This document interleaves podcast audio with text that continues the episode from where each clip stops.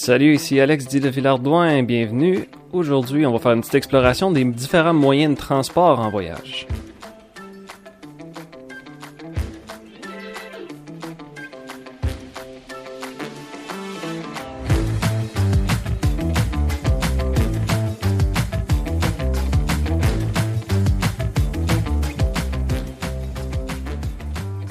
Voilà qu'on commence ça aujourd'hui. Ouais, c'est le thème des moyens de transport. Ça fait un petit bout que je travaille sur cet épisode-là parce qu'il y a beaucoup d'anecdotes qu'on peut donner par rapport aux moyens de transport. J'en ai sorti une belle petite liste. On a l'avion, l'auto, l'autobus, le bateau, le train. Puis je vais quand même nommer un petit quelque chose à propos de la marche en général aussi lorsqu'on est en voyage. Tout ce que je parle aujourd'hui, ça va être vraiment des anecdotes, des choses que j'ai découvertes, des petites réflexions qui ont rapport avec ce qui a été fait en voyage. Fait que ça va être euh, beaucoup d'anecdotes, mais il va y avoir beaucoup aussi de juste lister les avantages, les inconvénients de chaque moyen de transport. Dépendamment où on voyage, il y a certains moyens de transport qui sont plus favorables que d'autres. Puis je vais commencer en abordant euh, l'avion.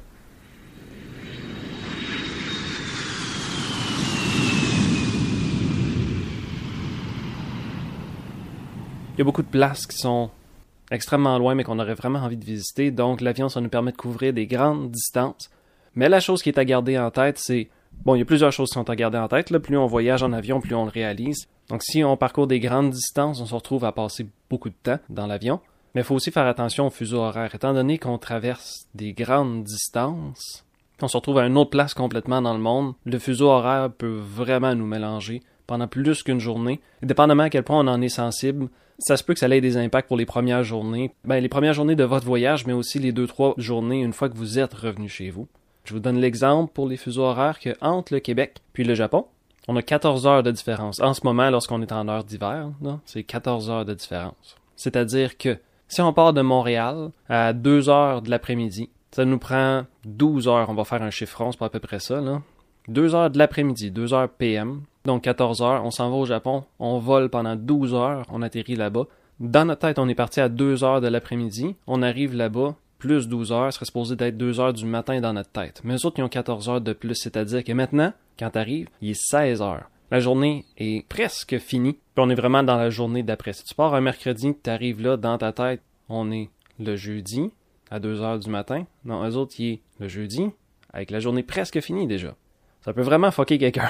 Puis c'est la même chose quand on revient. Parce qu'une fois qu'on revient, faut reculer de 14 heures, ce qui fait que la plupart du temps, on part une certaine journée, puis quand on atterrit, on atterrit dans le passé. Puis ça, l'affaire qui est le plus mélangeant à cause de ça, c'est comment réserver sa chambre d'hôtel. Parce que tu vas avoir, par exemple, la nuit du mardi au Japon, puis si tu prends un vol le matin pour t'en aller, mais tu vas atterrir, puis on va être encore mardi. Fait que tu vas avoir besoin d'une autre nuit le mardi soir, quand tu vas être revenu au Québec. Donc c'est une des choses qui est vraiment à considérer. Mais l'autre chose qui était vraiment à considérer, c'est l'inconfort aussi. Si on est dans une boîte en métal qui vibre, qui fait du bruit pendant des heures et des heures, on n'est pas très très confortable. Puis il y a aussi tout l'aspect de la pollution. Euh, voyager en avion, c'est considéré comme un transport en commun quand même, mais il faut pas négliger l'aspect de la pollution. S'il y a d'autres moyens, surtout des moyens plus écologiques de se rendre au même endroit, que le compromis est pas trop dur, parfois ça vaut la peine de choisir autre chose qu'un avion. Évidemment, quand on parle de l'avion, euh, c'est une question d'organisation aussi. Hein. Il faut se rendre à l'aéroport. Est-ce qu'on va prendre un stationnement directement à l'aéroport pour notre auto ou est-ce qu'il y a un transport en commun comme un autobus, par exemple, à Montréal qui peut nous amener jusqu'à là-bas? Mais si on part de Montréal et qu'on vient d'une autre place, ben, il faut laisser notre auto hein, quelque part d'autre. On se demande à quel point il faut partir de loin pour essayer de prendre juste du transport en commun pour se rendre à l'aéroport. Après ça, il faut s'assurer qu'on transporte pas trop de bagages, que c'est pas trop pesant. D'habitude, la limite, c'est environ 50 livres ou 22 kilos à peu près. C'est ça le maximum pour les bagages qu'on peut transporter. Donc, si vous êtes un haltérophile, ça devient un petit peu difficile. Les surcharges ou les bagages en extra, c'est quelque chose qui s'empile rapidement. Puis une fois qu'on a payé une fois pour amener toutes nos affaires là-bas, puis qu'on achète un paquet de souvenirs, ça nous en fait encore plus à ramener. On est encore plus pesant le volume qui est disponible pour transporter nos choses est vraiment très très restreint. Puis il faut considérer que si on voyage à une place, il y a des chances qu'on accumule un petit peu plus de choses. Si on trouve des beaux souliers pendant qu'on est en Italie, ou bien si on s'en va en Islande puis on a fret puis on s'achète un manteau, faut que toutes ces choses-là puissent revenir avec nous dans nos bagages.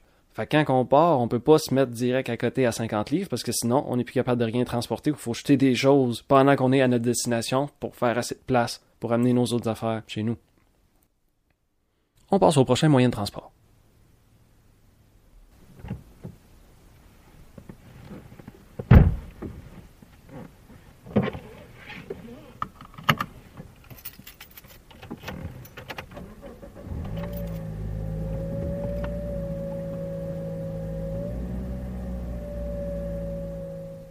On est maintenant rendu à l'auto. C'est quelque chose que le monde connaisse bien. Là, au Québec, c'est à peu près notre moyen de transport le plus utilisé. Mais quand il est question de voyage, c'est vraiment quelque chose qui est à considérer. Dépendamment où on va, la location d'une auto, ça peut être quelque chose d'extrêmement pratique, mais ça peut rapidement devenir quelque chose qui va devenir dispendieux. Un exemple de ça, c'est quand je suis allé en Islande. Évidemment, l'Islande, c'est une grosse île, avec plein de belles choses qui sont à visiter, mais quand on a des choses qui sont des beautés naturelles, on va dire, quelque chose qui a rapport au paysage, on choisit pas vraiment où ces choses-là sont. Fait que s'il y a une belle chute à aller voir, c'est pas nécessairement direct à côté du centre-ville. Donc, il faut prévoir de faire beaucoup de transport. Il y a beaucoup de voyagement, comme on dit. Fait la location d'une auto, c'est quelque chose qui va devenir vital dans une place comme en Islande. On a beaucoup de distance à couvrir. Si on veut avoir une certaine autonomie, qui est un gros avantage de l'auto, ben, il faut y penser. Une chose qu'on avait trouvé drôle quand on était allé en Islande, moi puis mon partenaire de voyage habituel, c'est qu'il nous suggérait plein d'assurances dont on connaissait même pas l'existence. Quand on s'en va à une place comme en Islande, ben, c'est une place qui est volcanique, c'est une place qui est un peu désertique, c'est une place qui est insulaire, c'est une île. Donc ils n'ont pas exactement les mêmes défis que nous par rapport euh, aux conditions des autos. Par exemple, il y a une assurance euh, tempête de sable au cas où il vienne une grosse draft puis que ça ramasse du sable en quelque part sur une plage puis que ça garoche ça ailleurs. C'est quelque chose qui pourrait arriver, puis ça cause des dommages à la voiture. Donc si c'est une voiture de location, ben, on essaie de pas causer trop de dommages parce que ça, c'est le genre de choses qui peut s'accumuler assez vite une fois que ça revient à l'inspection puis qu'il dit ah il y a une petite bosse ici, il y a une graphing là, vous avez pas fait attention à ci, à ça, puis ils peuvent te charger. Pas pour dire que c'est une arnaque, mais juste pour dire faut porter une attention encore plus particulière lorsque c'est une voiture de location, faut la remettre exactement dans le même état qu'elle nous a été prêtée. Il y a aussi l'assurance tempête de cendres, comme j'ai dit, c'est une place qui est volcanique. Donc une fois de temps en temps, il va y avoir un volcan qui entre en éruption. C'est jamais des éruptions qui sont ultra violentes, ça arrive euh, très rarement. Mais quand même, si c'est une éruption quelconque, il va y avoir un petit peu de cendre qui va s'en aller dans les airs, puis dépendamment de la, direction du vent, ça se pourrait que ça se retrouve dans ta direction. c'est une autre genre de chose qui pourrait causer des dommages à une voiture qui est prêtée. Donc il y a une petite assurance pour ça. Évidemment, lorsqu'on a une auto, on peut se permettre un petit peu plus de s'éparpiller, je pourrais dire. Il y a plus d'espace de rangement, puis on est plus libre de ça. Vous pourriez louer la plus petite chambre d'hôtel qu'il y a en Islande. Il y a une partie de vos choses qui peuvent quand même rester dans l'auto. À moins que vous visitiez en hiver, c'est à vous de décider si vous laissez vraiment certaines choses dans l'auto. Si c'est juste du linge, c'est correct. Si c'est un ordinateur portable ou bien une caméra, peut-être pas. Mais il y a cette idée-là que vu qu'on est maître de notre espace de rangement, ça fait qu'on peut s'éparpiller un peu plus. Ou s'il y a des choses comme des bottes ou des manteaux de pluie qu'on veut laisser dans l'auto, on pitch tout ça dans la valise. On n'a pas besoin d'être aussi compact et aussi rangé à toutes les fois si on n'a pas besoin de tout pacter ces affaires-là dans notre sac à dos puis juste traîner notre sac à dos partout où on va. Parce que ça, c'est un des gros problèmes quand on est en voyage. On a un espace très restreint, je l'ai déjà dit pour l'avion, mais ça s'applique un peu en voyage en général. Si on part avec juste un sac à dos, on a juste l'espace de ce sac à dos-là pour le traîner. Puis si on veut vraiment maximiser aux 50 livres pour que ça fitte dans l'avion, essayez de vous imaginer, vous autres, partir en voyage pendant 13-14 jours à traîner 50 livres sur votre dos. C'est ça que vous allez avoir à faire probablement. Mais avec l'auto, on peut se permettre de traîner certaines choses qui sont un peu pesantes. On les amène dans l'avion, on les amène dans un autre moyen de transport pour s'emmener en quelque part. Une fois qu'on loue l'auto, il y a beaucoup de choses plus pesantes qu'on n'a pas besoin de traîner avec nous. Même vos lunchs, si vous voulez partir à l'aventure, comme nous on l'a fait souvent en Islande, on faisait juste acheter une sandwich de dépanneur, puis on pouvait laisser tout le reste de nos affaires dans l'auto, on faisait juste partir, marcher, faire une petite randonnée, aller visiter une place pas trop loin, on partait juste avec une bouteille d'eau puis notre sandwich, on n'avait pas vraiment besoin d'autre chose, parce que tout le reste pouvait rester dans l'auto. Donc l'autonomie, considérer les assurances, l'espace de rangement. Dernière note par rapport à l'auto aussi, concernant l'Islande, mais concernant bien d'autres places qui font partie de l'Europe aussi c'est que ça coûte toujours plus cher d'avoir une location d'auto quand c'est un char qui est automatique. Il y a bien des places en Europe où la grosse variété se trouve dans les autos manuelles. C'est la raison pourquoi je me suis acheté un auto manuel ici au Québec, c'est pouvoir m'entraîner en masse pour comprendre un peu comment ça marche. J'ai jamais été un tripeux de char, mais savoir comment ça fonctionne un char manuel, ça fait que je vais pouvoir louer à peu près n'importe quoi, peu importe où ce que je vais aller après. Tant que le volant est du même bord, je devrais pas être trop perdu. Quand je suis allé faire un petit tour en Ontario comme étant vraiment un voyage entre guillemets, quand j'ai vraiment planifié un itinéraire pour dire let's go, on va aller faire une tournée en Ontario, là, ça nous aide à couvrir beaucoup de distance d'être en auto. Parce que autrement, il n'y a pas toujours beaucoup de transports en commun qui connectent une ville à une autre. Même si on essaye de couvrir des villes qui sont particulièrement populeuses, il n'y a pas nécessairement beaucoup de logistique qui est mis en place pour faire le transport en commun. Il y a certains endroits dans le monde qui préfèrent le transport individuel, ce qui fait que quand on arrive là comme voyageur, si on n'est pas à l'aise d'aller sur la route, ou si on est incapable d'amener notre propre auto, alors on se retrouve un peu pris. Donc c'est un des avantages d'avoir un auto, si on est capable de l'amener, on est capable de le louer. Maintenant, c'est rendu beaucoup plus facile de savoir est-ce que mon permis de conduire est valide à telle ou telle place? Quand je suis allé en Arizona dernièrement, j'ai pu lire un peu pour savoir que notre permis québécois, euh, faites vos recherches quand même, ça peut changer n'importe quand, mais quand je suis allé en Arizona la dernière fois, j'avais pas besoin d'avoir quoi que ce soit d'autre que mon permis de conduire ordinaire du Québec. Maintenant, il était rendu accepté. Les permis de conduire de toutes les provinces canadiennes étaient acceptés. Au moins dans l'État d'Arizona, c'est la seule place où je planifiais conduire. Donc si vous êtes à l'aise de conduire dans un autre endroit, vous amenez votre propre auto, ben c'est ça. Des fois, ça permet de compenser pour le manque de transport en commun qu'il peut avoir. Et aussi pour aller visiter des places un peu moins accessibles. Une place qu'on était allé visiter, ça s'appelle Tobermory, qui fait partie d'un genre de parc provincial, national, je me souviens plus. Mais c'est une place qui n'est pas nécessairement la plus accessible. C'est vraiment un bon bout de route. C'est juste pas assez connu par les touristes pour avoir vraiment un transport en commun d'organiser toute l'année pour aller visiter cette place-là. Quand on y va avec notre propre auto, on va visiter des places qui sont moins accessibles ou aller visiter des places qui sont super belles, qui sont super touristiques, mais dans des périodes où on est plus en basse saison, donc les transports en commun sont pas disponibles.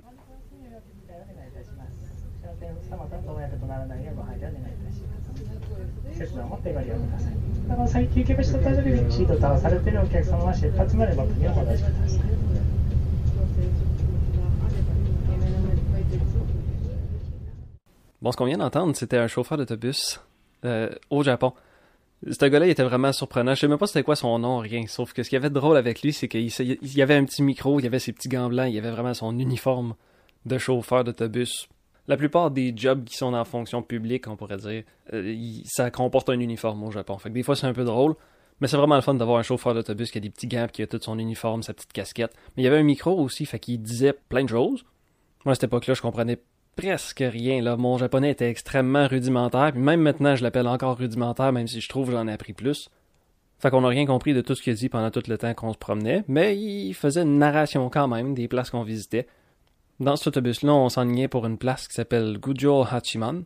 C'est peut-être pas nécessaire de mémoriser c'est quoi le nom de cette place-là, mais c'est juste une belle petite place qui avait l'air plutôt pittoresque, fait qu'on a décidé d'aller passer une journée là. Le voyage pour se rendre, c'était juste vraiment abordable, fait qu'on partait de la ville de Takayama, que j'ai déjà mentionné avant. Puis on est allé, c'est ça, on est allé faire un petit tour là. C'est bien beau, ça a donné des belles photos, on a pu essayer des restaurants, on a pu pratiquer notre japonais étant donné qu'on était dans une place qui était juste assez isolée dans les montagnes pour qu'ils voient rarement des étrangers puis qui aient vraiment aucune idée comment parler en anglais. C'était vraiment le fun. Puis les places montagneuses, c'est un bon exemple de l'utilisation des autobus. Ça coûterait beaucoup plus cher de faire construire des autoroutes qui sont beaucoup plus larges. Ça coûterait plus cher de faire euh, dynamiter des tunnels pour passer un train là. Parfois, juste avoir un autobus pour aller d'un petit village à l'autre, c'est ce qu'il y a de plus viable. Puis ça fait que pour des touristes comme nous autres qui vont visiter le Japon, on n'a pas besoin de se louer un auto juste pour aller visiter un village pittoresque. Mais l'affaire que je voulais mentionner, c'est une fois pendant qu'on était dans cet autobus-là, c'est qu'on s'est arrêté dans une petite halte routière où il y avait un dépanneur, c'était un petit arrêt aux toilettes. Mais nous autres, on était corrects, on avait déjà amené un petit peu de bouffe, un petit peu d'eau. Fait qu'on est juste resté assis là, puis à un moment donné, ben, la porte est restée ouverte de l'autobus, puis il y a une guêpe qui est rentrée. Mais ça arrive des fois, on n'était pas vraiment inquiets. Mais elle était quand même loin de nous autres, puis j'étais avec Jérémy, il était assis à côté de moi, puis là, les deux, on a spoté la guêpe. Mais là, on la voyait de loin, mais les deux, on se regardait, puis on se disait, calique, c'est une grosse guêpe, hein? Puis là, il y a quelqu'un d'autre qui essayait de chasser la guêpe euh, doucement. Puis à un moment donné, c'est le chauffeur d'autobus euh, avec ses petits gants là. Il était, il était full equip. Il était vraiment équipé pour se débarrasser de ça. Puis tout a bien été. Mais c'est juste des années plus tard que moi j'ai appris l'existence des espèces de grosses, les abeilles géantes japonaises qui sont comme rouge orange au lieu d'être jaunes comme les petites guêpes qu'on connaît. Ils sont beaucoup plus grosses là, sont vraiment balèzes. Puis leur piqûre fait beaucoup plus mal avec des effets qui sont beaucoup plus douloureux, qui durent beaucoup plus longtemps aussi. Fait que c'était cette espèce d'abeille tueuse-là, là, que, vorace, qui, ça avait terrorisé, hein. Ça avait terrorisé bien du monde aux États-Unis puis en Colombie-Britannique dans le temps que j'étais là parce qu'ils disaient Oh, les abeilles tueuses s'en viennent en Amérique du Nord. C'était de cette espèce-là qui parlait. Puis il y a des très fortes chances que c'est ça qu'on avait vu dans notre autobus cette journée-là. Puis on était tellement calme, on savait même pas que ça existait. Fait que ça arrive des fois, informez-vous bien, mais des fois ça vaut la peine de garder son calme quand même lorsqu'on est à une place où c'est des espèces qui sont natives de là. Dites-vous bien que la plupart des insectes d'envie, si vous les ignorez, ils réaliseront même pas que vous existez puis ils vont continuer à faire leurs affaires. Je vous envoie un autre ami, chauffeur d'autobus. Cette fois-ci, on est en Irlande. He's an uh, X-Men, 12 years a slave. Jobs, he's the guy that portrayed Steve Jobs in that movie. So, uh, he comes back from time to time. He's done a lot of other films as well and stuff like that. So in the 12 Years a Slave, he was the bad landlord there, recall that movie. Lui, c'est lui qu'on entendait parler avec un accent plutôt fort irlandais. Si vous ne l'aviez pas remarqué, c'était vraiment en anglais, c'était juste avec un accent irlandais de ce comté-là en particulier, un accent de County Clare, si je me trompe pas, ou County Kerry. C'est pas les plus faciles à comprendre, mais il était bien fin, il s'appelle Morris. On l'a bien aimé. Ça n'était un autre, vu que c'est des places qui sont un peu plus touristiques, c'est vraiment des guides touristiques, on pourrait dire, qui conduisent les autobus. Que ça rajoute un petit cachet quand même qui fait que si on était juste en auto, par exemple, on manquerait ça. Ou si on faisait juste débarquer à une destination en train, faudrait qu'on puisse lire cette information-là ou l'apprendre d'une autre façon, mais celle-là, on se promène, on n'a pas besoin de watcher la route, puis il y a quelqu'un qui nous explique un peu qu'est-ce qu'on voit en chemin. Si on arrive à comprendre son accent, évidemment. Moi, j'ai trouvé qu'en Irlande, c'était vraiment une belle façon d'explorer le territoire, c'est avec des visites en autobus. Pour ce que je viens de mentionner, si on est en Irlande, il chauffe du même côté qu'au Royaume-Uni. Fait que pour nous, on est déjà un peu moins à l'aise si on vient du Québec de louer une auto puis de partir avec ça. Mais c'est aussi que l'Irlande, c'est un vieux pays. Ça fait longtemps que ça a été colonisé toutes les bords. Fait que les routes sont plutôt étroites. Ils ont des petits codes non écrits. Euh, quand on arrive dans une voie qui est trop étroite pour deux voitures, il y a une espèce de, de, de collaboration là, qui s'installe pour essayer de savoir quel char qui va passer en premier. Euh, des fois, il faut plier ses miroirs, toutes ces choses-là. Fait que ça rajoute un peu d'inquiétude, ça rajoute un peu trop d'organisation. Fait que si on peut y aller en autobus, ben, on se fait donner plein d'informations, puis on fait juste regarder le paysage partout en chemin. Ce trajet-là, c'était ce qu'on appelle le Ring of Kerry. Fait qu'on partait de la ville de Killarney, puis on allait voir plein de places en chemin. On faisait une espèce de parcours côtier, qu'on voyait beaucoup le bord de la mer tout le long. On voyait beaucoup de ruines, il y a des ruines de châteaux, il y a des ruines de constructions qui sont beaucoup plus médiévales ou qui datent encore plus de l'âge de pierre que ça. Peut-être pas l'âge de pierre, mais on va dire l'âge de bronze, là, dans les plus petites civilisations, quand c'était plus tribal, quand on parle des Celtes, puis du début de la colonisation par d'autres groupes aussi en Irlande. Il y a beaucoup de ruines de ça dans ces places-là, parce que c'est quand même des places qui sont faciles à vivre, on est proche de la mer, fait qu'on peut vivre des produits de la mer. Puis en Irlande, il y a beaucoup de places où le sol est plutôt rocheux, mais ça descend en pente tranquillement vers la mer, donc c'est plus facile de cultiver quelque chose dans ces endroits-là que dans des zones un petit peu plus reculées. Il y a beaucoup de zones qui sont marécageuses aussi en Irlande, donc euh, être proche de la mer, c'est vraiment gage de réussite, gage de survie. On a même eu une démonstration d'un berger en montagne avec euh, avec ses chiens puis avec ses moutons. C'était juste un petit extra dans genre 5 euros qui était à payer pour aller voir ça, puis ça valait vraiment la peine. C'est impressionnant de voir les instructions qu'un chien peut comprendre, puis le berger de la façon qu'il peut régir le déplacement de ses moutons dans des grands espaces quand c'est des grands espaces verdoyants, montagneux, comme on voit si souvent en Irlande. Puis on voit beaucoup le bord de mer aussi. Dans le coin de Ring of Kerry, quand on part de Killarney, on est quand même au sud-ouest de l'Irlande. Fait que c'est pas, on peut pas dire que c'est un pays chaud, mais il y a quand même des belles couleurs de mer. Donc l'autobus, c'est toujours bon, les places qui sont montagneuses, comme en Irlande ou comme au Japon. Mais c'est bon pour aller visiter des plus petits sites, des plus petits villages aussi. Par contre, les parcours en autobus, parfois, ils sont un petit peu plus longs parce qu'il faut quand même suivre la route. Parfois, c'est un peu moins confortable aussi que si on est en train. Les vitres sont un peu moins grandes. Ils essayent de maximiser un peu plus le nombre de passagers qu'ils peuvent avoir. Il faut prévoir un petit peu son divertissement, son eau, sa bouffe, étant donné qu'on ne sait pas toujours à quelle place ils vont arrêter ou s'ils vont arrêter tout court. Euh, c'est important, même si on n'a pas trop envie d'arrêter aux salles de bain, lorsqu'on se fait donner l'opportunité. On passe au prochain moyen de transport.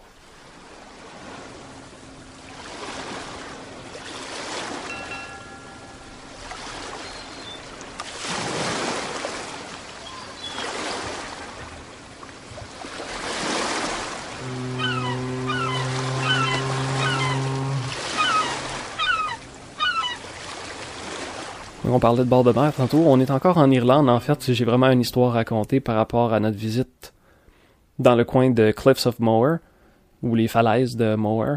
Pas trop loin de la ville de Galway. Fait qu'on est plus dans le nord-ouest ou le centre-ouest de l'Irlande. On est allé visiter ce qu'ils appellent les Aran Island, A-R-A-N. En irlandais, ils appellent ça Inishmore. Ou Inisheer, la place spécifique, l'île spécifique qu'on est allé visiter. Une des plus petites.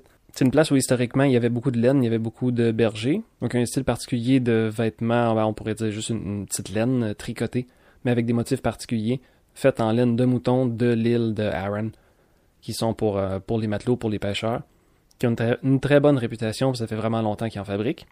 Mais nous autres, on est allé visiter cette place-là juste parce que c'est vraiment impressionnant. Non seulement c'est une belle île qui est dressée sur le bord de la mer, il y a des choses qui sont très très historiques, ça fait longtemps qu'il y a du monde qui habite là, mais juste à côté aussi, il y a ce qu'ils appellent les Cliffs of Moher.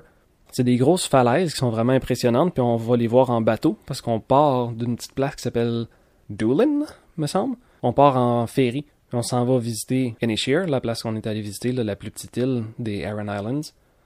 Dret, dret à côté, il y a des méga falaises qui sont vraiment impressionnantes. Puis on a appris pendant qu'on était là que ces méga falaises-là, c'est juste la moitié d'un tout. L'autre moitié de ça se trouve à Terre-Neuve.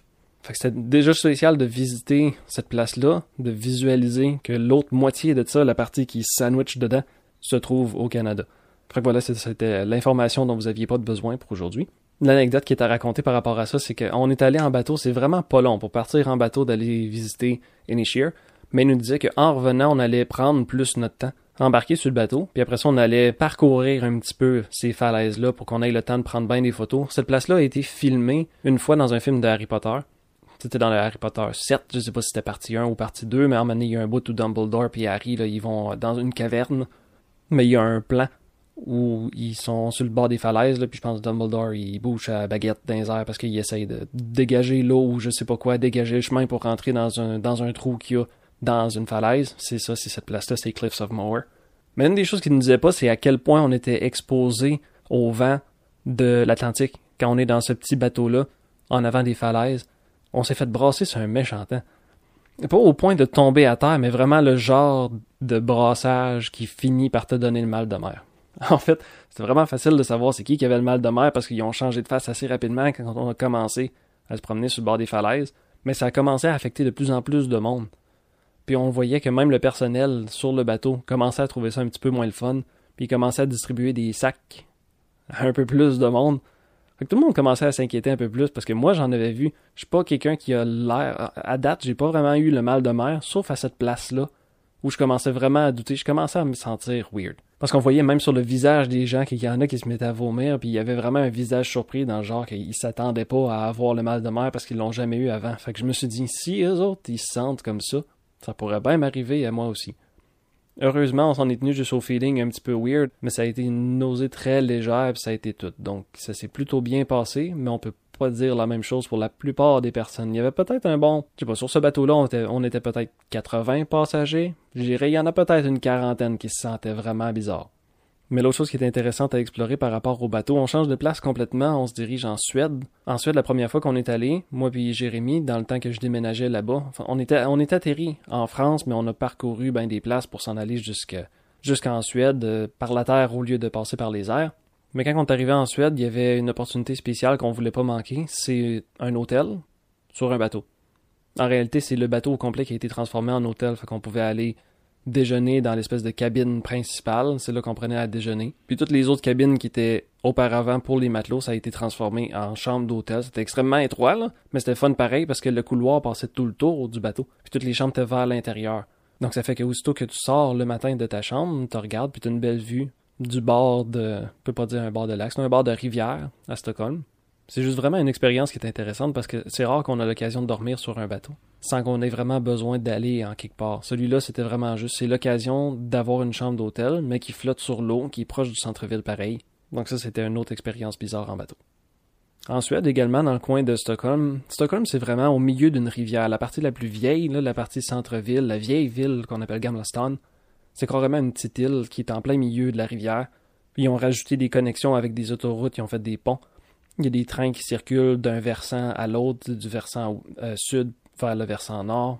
Mais s'il y a une île en plein milieu de Stockholm, ben partout ailleurs, vers l'est, où la rivière se jette dans la mer Baltique, ben, il y a beaucoup d'autres îles. Ça fait partie de la région administrative de Stockholm quand même. Fait ben, il y a du monde qui habite sur ces îles-là. un des gros avantages qu'on avait découvert dans la région de Stockholm, c'est que c'est une compagnie de transport qui est semi-gouvernementale, si je me trompe pas, donc c'est la même carte qu'on utilise pour se promener en autobus, en métro, en train, puis en bateau, en traversier, dans cette place-là. Donc on a une carte un peu comme pour le métro de Montréal, on rajoute de l'argent dessus, puis ça, est débité automatiquement toutes les fois qu'on embarque dans un moyen de transport quelconque. Mais ça fait quand on a voulu aller visiter certaines des îles pendant nos temps libres, pendant qu'on était en Suède, on pouvait prendre un autobus ou prendre un train pour aller à un petit village qui est plutôt sur le bord de l'eau. À partir de là, s'il y a un traversier, comme pour aller visiter la place euh, que ça s'appelle, mais c'est une des îles qui était assez grosse pour qu'on puisse louer des vélos puis se promener en vélo sur une petite île qui est dans le delta, on pourrait dire, du coin de Stockholm. Puis on pouvait juste utiliser la même carte qu'on utilisait tous les jours pour prendre le métro ou pour prendre l'autobus. Ça, j'ai trouvé ça vraiment fantastique parce que ça aide beaucoup. Ben, ça fait, ça fait quelque chose de beaucoup plus simple pour le monde qui veut voyager. Mais on pense aussi euh, le phénomène d'intégration qu'on peut sentir quand il y a du monde qui vit sur des îles. Ces traversées-là, ils jouent carrément le rôle d'autobus scolaire. Toutes les fois que tu vas aller faire l'épicerie, il n'y a pas d'épicerie sur ton île, ben tu payes pour embarquer. De la même façon que quelqu'un payerait pour embarquer dans le métro pour aller faire son épicerie. Je trouve qu'il y a un beau phénomène d'intégration, c'est beaucoup plus facile à gérer, c'est beaucoup mieux régi quand c'est semi-gouvernemental, une compagnie, ça fait que tout est compatible. Si tu veux rajouter de l'argent sur ta carte, tu sais que ça va servir, peu importe tout ce que tu essayes de te rendre dans la région administrative de Stockholm.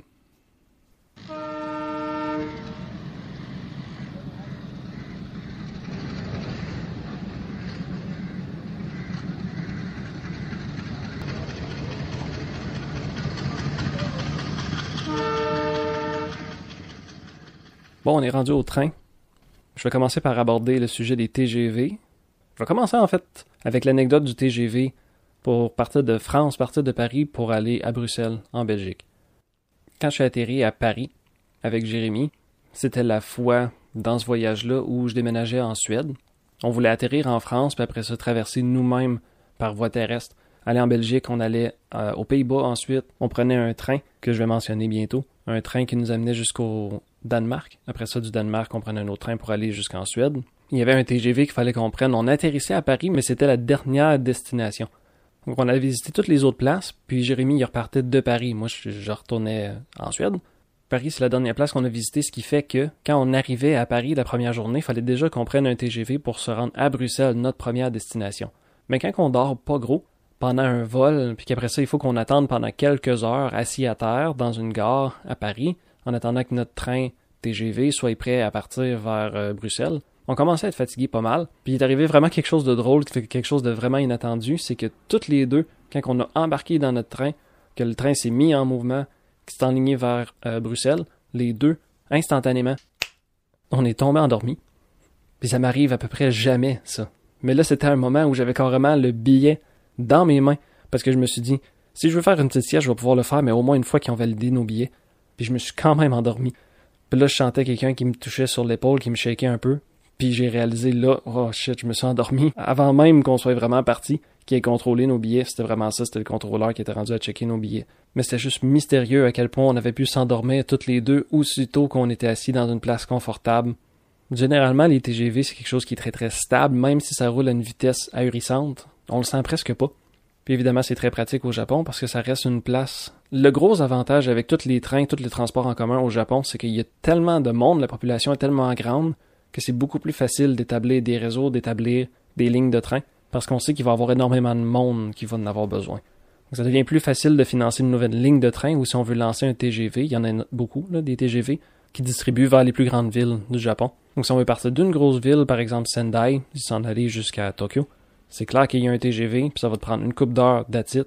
Autrement, en auto, ça prendrait 6-7 heures facilement. J'ai pas d'anecdote particulière par rapport au TGV au Japon, à part que ça coûte un peu plus cher qu'on pense, mais en même temps, pour le temps qu'on sauve, c'est surtout ça qui vaut la peine. Il y a des vols en avion qui peuvent coûter à peu près le même prix. Parfois, on va sauver un petit peu de temps, mais il faut quand même considérer l'aspect pollution. Fait que c'est un peu votre choix. Il y a toujours le fait aussi que si on part en avion d'une place, il faut qu'on trouve une façon de se rendre à l'aéroport. Ça prend du temps pour passer la sécurité, pour faire l'enregistrement, pour embarquer dans l'avion, pour décoller. C'est toutes des petites étapes qu'on réalise pas. Si le vol il est deux heures, ça veut pas dire que ça prend juste deux heures pour partir d'une place se rendre à l'autre. C'est 4-5 heures facilement pour toutes les autres étapes qui ont rapport avec l'aéroport mais c'est beaucoup plus facile. Il n'y a pas vraiment de sécurité à passer. L'enregistrement se fait au moment où on réserve le billet, quand on veut partir en TGV ou en train ordinaire quand on est au Japon. Il faut juste s'attendre à payer peut-être un peu plus cher que ce qu'on s'attendait. Le transport en commun est vraiment bien organisé au Japon, ce qui fait que souvent on peut se promener en TGV. Puis une fois qu'on débarque du TGV, on est déjà dans une station qui va être desservie par un train de campagne. J'appelle ça un train de campagne, je sais pas si c'est le terme exact, mais ça nous permet d'aller visiter des places qui sont un petit peu plus petites. C'est un train qui va moins vite, c'est un train qui a eu moins de budget, mais ça t'emmène quand même à un autre endroit avec des lignes assez droites. Fait qu'on sauve quand même beaucoup de temps. Puis étant donné que c'est un transport en commun aussi, mais ça coûte moins cher que si c'était vraiment une location d'auto à payer le gaz, à payer les assurances nous-mêmes. C'est beaucoup moins de soucis. Puis c'est fun juste de savoir que ça existe. Il y a tellement de lieux qui sont accessibles au Japon, simplement avec des transports en commun. Ça rend toute la place beaucoup plus accessible pour à peu près tout le monde. Mais si on change de place un peu, on va revenir à la partie que j'ai mentionnée, partir des Pays-Bas, d'Amsterdam, pour s'en aller au Danemark. Si vous regardez sur une carte, vous allez réaliser que c'est peut-être un petit peu loin et que inévitablement va falloir passer par l'Allemagne. Nous, ce qu'on a trouvé, c'est ce qu'on appelle un sleeper train. Fait c'est un train de nuit où on peut vraiment louer une cabine avec des lits pour qu'on puisse dormir, pour pas vraiment voir le temps passer. Je me souviens pas exactement combien de temps ça l'a pris, mais c'était vraiment une expérience intéressante parce que si on était allé en avion il aurait fallu faire tout le processus comme je viens juste de mentionner, là, où la sécurité, les douanes, euh, tout le kit. Mais il y a aussi le fait que peut-être on va dormir un petit peu moins. Mais quand on est à une place, par exemple, on part des Pays-Bas, on part d'Amsterdam, c'est fun de regarder par la fenêtre. Fait que même si tu te réveilles 12 fois en chemin pendant la nuit, tu regardes par la fenêtre puis tu vois des places. Je trouve qu'il y a vraiment quelque chose d'apaisant quand c'est un transport en commun puis on peut dormir. J'ai jamais dormi dans un autobus de tournée, mais ça arrive assez régulièrement pour du monde qui font des tournées pour des gros bandes de rock, par exemple que les chauffeurs d'autobus, d'habitude, ils font le trajet pendant la nuit, fait que tout le reste de l'équipage dort dans des petits lits. Il y a quelque chose de spécial de se faire bercer un petit peu par un, par ton moyen de transport, par ton embarcation pendant que, pendant que tu te fais transporter par quelqu'un d'autre. Fait qu'on a traversé l'Allemagne au complet, on est parti vers le nord pour aller vers le Danemark. On a arrêté une coupe de stations, probablement pour détacher et rattacher certains wagons. Tout du monde qui s'en allait à Copenhague. Mais c'est une expérience qui était vraiment le fun. Puis il faut penser aussi que si on arrive le matin parce qu'on a dormi dans le dans l'autobus ou parce qu'on a dormi dans le train, ça nous sauve une chambre d'hôtel pour ce soir-là.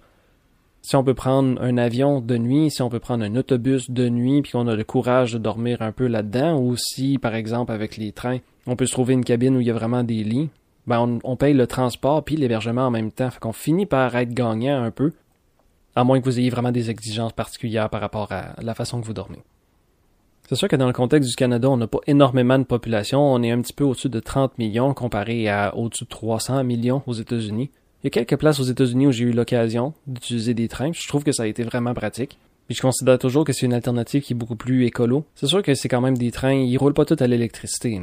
Il y en a qui marchent quand même au diesel, mais étant donné que c'est vraiment quelque chose qui peut avoir plusieurs passagers, c'est peut-être un peu mieux organisé du point de vue environnement de l'avion. Je sais pas, je m'avance. Peut-être que c'est pas vraiment ça. Mais vraiment quelque chose de le fun aussi de pouvoir voir un paysage traversé en ligne plutôt direct, à peu près toujours au niveau. C'est facile pour les jeunes enfants de faire une sieste. C'est facile de se lever quand on est en train. L'affaire qui m'énerve le plus à toutes les fois que je suis dans l'avion, c'est toujours de pas être capable d'être assis confortablement ou de pas être capable de se lever aisément. Dans un train, on peut faire tout ça. C'est rare qu'il y ait plus que deux sièges de large. C'est facile de se lever, d'aller dans un autre wagon qui est habituellement réservé exclusivement à un petit restaurant, un petit casse-croûte ou carrément juste une place pour avoir une vue panoramique. Je me souviens très bien du train qui partait de Oakland, pas loin de San Francisco, qui nous amenait jusqu'à Salt Lake City. C'était une affaire de fou dans le genre 16 heures en train. Mais c'était pas extrêmement cher, puis il y avait vraiment un wagon en vue panoramique. Fait que quand on s'emmerdait un peu, on pouvait juste se lever, se dégourdir les jambes, aller dans ce wagon-là, on avait une super belle vue toutes les places qu'on visitait. Puis on passe par des déserts, on passe par des forêts, on passe dans des montagnes enneigées. Il y a d'autres places où il y a carrément rien. On passe en plein milieu du désert. Fait qu'on voit toutes sortes de paysages, puis on peut se permettre d'être spectateur parce qu'il y a personne qui a besoin d'être le chauffeur désigné, la personne qui doit rester concentrée sur la route. Tu peux jaser avec n'importe qui. Tu as le temps de jouer à des jeux de société. T'es transporté, mais tu peux te permettre de faire à peu près n'importe quoi d'autre. C'est excellent aussi pour ceux qui aiment la lecture ou qui aiment regarder des films.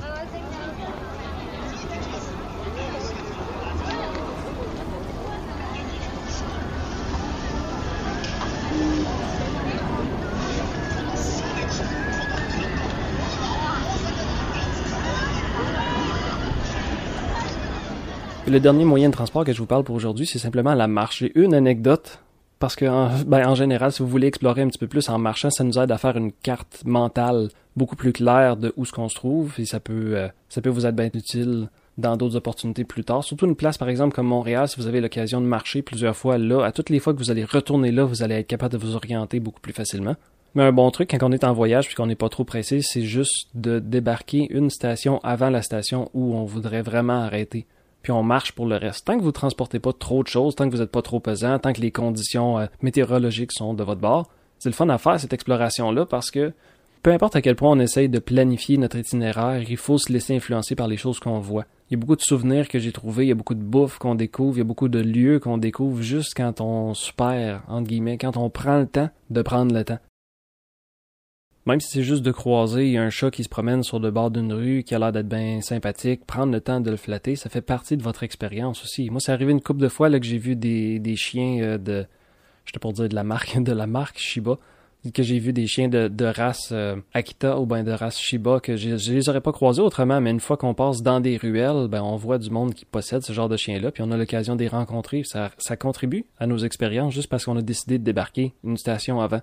Gênez-vous pas pour vous tromper aussi, hein, parce que ce serait un mensonge de dire que j'ai toujours débarqué à la bonne station. D'habitude, on se retrouve à marcher un peu parce qu'on était convaincu que c'est à telle station qu'il faut arrêter, puis finalement c'est deux stations plus loin, puis on a trop d'ego pour rembarquer dans le train ou on, on est déjà sorti complètement, fait qu'il faudrait repayer. Fait qu'on fait juste marcher. Peu importe c'est quoi votre raison, vous allez probablement en profiter, vous allez bénéficier si vous prenez le temps de marcher un peu autour des stations dans les endroits que vous visitez. Mais ma dernière anecdote, c'est quand j'étais en Malte. Ça, c'est juste une affaire qui m'a fait rire. Maintenant, j'en ris, mais je me souviens que c'était assez plate dans ce temps-là. Là, puis, dépendamment à qui j'en parle, ils trouvent que c'est quelque chose de bien dramatique. Vous ferez votre propre opinion là-dessus. Mais c'est simplement que quand je suis arrivé en Malte, mais j'étais pas sur l'île principale de Malte, j'étais sur l'autre île d'à côté qui est beaucoup plus agricole. Ça s'appelle l'île de Gozo. G-O-Z-O. Ou Aurish, qui appelle ça, en maltais. Donc sur cette île-là, c'est une île qui est plutôt petite, considérant que c'est un pays, puis que c'est la deuxième plus grosse île. C'est une île qui est vraiment petite. C'est même pas comparable à une des régions du Québec. Là, je veux dire, c'est vraiment, c'est même pas gros comme Montréal. C'est vraiment une petite petite île, presque agricole. la Malte au complet, c'est presque juste un gros cap de roche. C'est du calcaire. Fait que sur cette île-là, c'est un gros cap de roche. Fait qu'on en retrouve un petit peu de plage, on en retrouve ben des baies où on peut aller se baigner. Beaucoup de villages, ils sont dans les baies. Il y a quelques falaises. C'est vraiment cool à aller visiter. Mais il y avait beaucoup de monde là-bas qui me disait Ah oui, l'île de Gozo, c'est vraiment pas très grand, là, tu pourrais le marcher en une journée facilement. Fait qu'à un moment donné, naïf comme je suis, ben je partais à marche, puis j'ai essayé de faire pas mal le tour de toute l'île en suivant la route quand même, là, parce que ça reste quand même que vu que c'est agricole, il y a beaucoup de terres agricoles, là, je voulais pas comme marcher sur le terrain de quelqu'un. Fait que j'ai suivi les routes, puis euh, ouais, ben c'était un mensonge. C'était pas ça pas tout. Ça prend bien plus qu'une journée pour faire le tour de tout ça. Faut penser aussi que la Malte, là, c'est à peu près à la même hauteur que la Tunisie, que le nord de l'Afrique. Fait qu'il fait chaud en... Il fait chaud en pas pour rire, là, dans ce coin-là. Fait quand on est au gros soleil, qu'on marche sur une place qui est plutôt désertique, là, c'est cactus, gravel, sable, puis gros cap de roche. Il y a pas beaucoup de palmiers, il y a pas grand arbre tout court, il y a pas grand chose pour nous donner de l'ombre. Puis moi, je suis parti de même avec ma petite bouteille d'eau en me disant, ah, il me ce que ça fait on peut faire le tour en une journée. Ça va être facile, je vais juste explorer, je je vais trouver des affaires en chemin. Fait que je suis parti à la marche. J'ai pas séché de bout. Mais vers la fin, je commençais à avoir hâte de trouver de l'eau. Finalement, tout est bien qui finit bien parce que vers la fin de la journée, je me suis retrouvé à une place qui appelle euh, la fenêtre azur, une arche qui ressemble un peu au rocher percé. Maintenant, malheureusement, elle s'est effondrée, fait qu'elle n'existe plus. Mais si vous recherchez dans le coin de... Oh, comment ça s'appelle ça? Là, ça, ça, ça m'achale, ça. Je vais checker sur mon téléphone vite fait. C'est le village de Douaira. C'est ça que je cherchais, c'est Douaira. Fait que vers la fin de la journée, je me suis retrouvé. Ça descend tranquillement le chemin pour s'en aller jusqu'au bord de la mer où il y a une belle place de baignade, où il y a énormément de touristes sur cette île-là. C'est à peu près. S'il y a du monde, s'il y a des touristes qui visitent cette place-là, c'est pour aller voir ce site-là spécifiquement. Parce que juste à côté de cette espèce de rocher percé-là qui est accroché à des falaises, qui était plutôt, juste à côté, il y a une espèce de trou où il y a de l'eau aussi, puis on peut embarquer dans des petites pirogues puis aller se promener là-dedans ça débouche sur la mer plus tard, mais c'est aller visiter une caverne, puis l'eau est vraiment bleue. Bleu quasiment d'un bleu turquoise artificiel. Un bleu monsieur net, là. Fait qu'il y a beaucoup de touristes qui vont dans ce coin-là. Fait qu'au moins, c'était l'espèce de, point culminant de ça, c'est que je me suis fait avoir, je pensais qu'on pouvait parcourir l'île au complet à pied en une journée. C'était vraiment un mensonge. Je trouvais ça un petit peu frustrant d'avoir gaspillé une journée à même pas avoir réussi à faire l'île au complet. Mais en voyant Douera, une place que j'étais capable de reconnaître, en reconnaissant les falaises qui étaient pas trop loin du village où je logeais. Il y avait quand même une satisfaction de dire OK, j'ai fait un espèce de pèlerinage sans savoir, mais la prochaine fois, ben je vais me douter un petit peu plus quand il y a du monde qui me donne une statistique comme ça dans genre Ah, tu peux marcher ça une journée, pas de problème. J'ai un autre épisode qui a rapport avec la cuisine en Malte, euh, spécifiquement à Gozo parce que c'est juste là que je suis allé, fait qu'on va pouvoir en parler plus en détail de cet endroit assez spécial, assez paradisiaque. Mais la morale à retenir dans le segment marche, c'est fiez-vous pas toujours à ce que le monde dise. Hein? C'est pas tout le monde qui sont des experts. On a tendance parfois, on fait l'erreur de penser que si les gens sont des habitants de la place qui connaissent très bien leur environnement, hein, c'est vraiment pas toujours le cas. J'espère que vous avez aimé l'épisode d'aujourd'hui par rapport aux moyens de transport, hein? l'avion, l'auto, l'autobus, les bateaux, le train, la marche, il y a beaucoup de façons d'explorer un territoire. Gênez-vous pas pour toutes les essayer et pensez vraiment à qu'est-ce qui s'adapte le mieux à ce genre d'environnement-là. Si vous voulez m'envoyer vos anecdotes, vos commentaires, villardouin.balado à commercialgmail.com. On se parle une prochaine fois. Salut!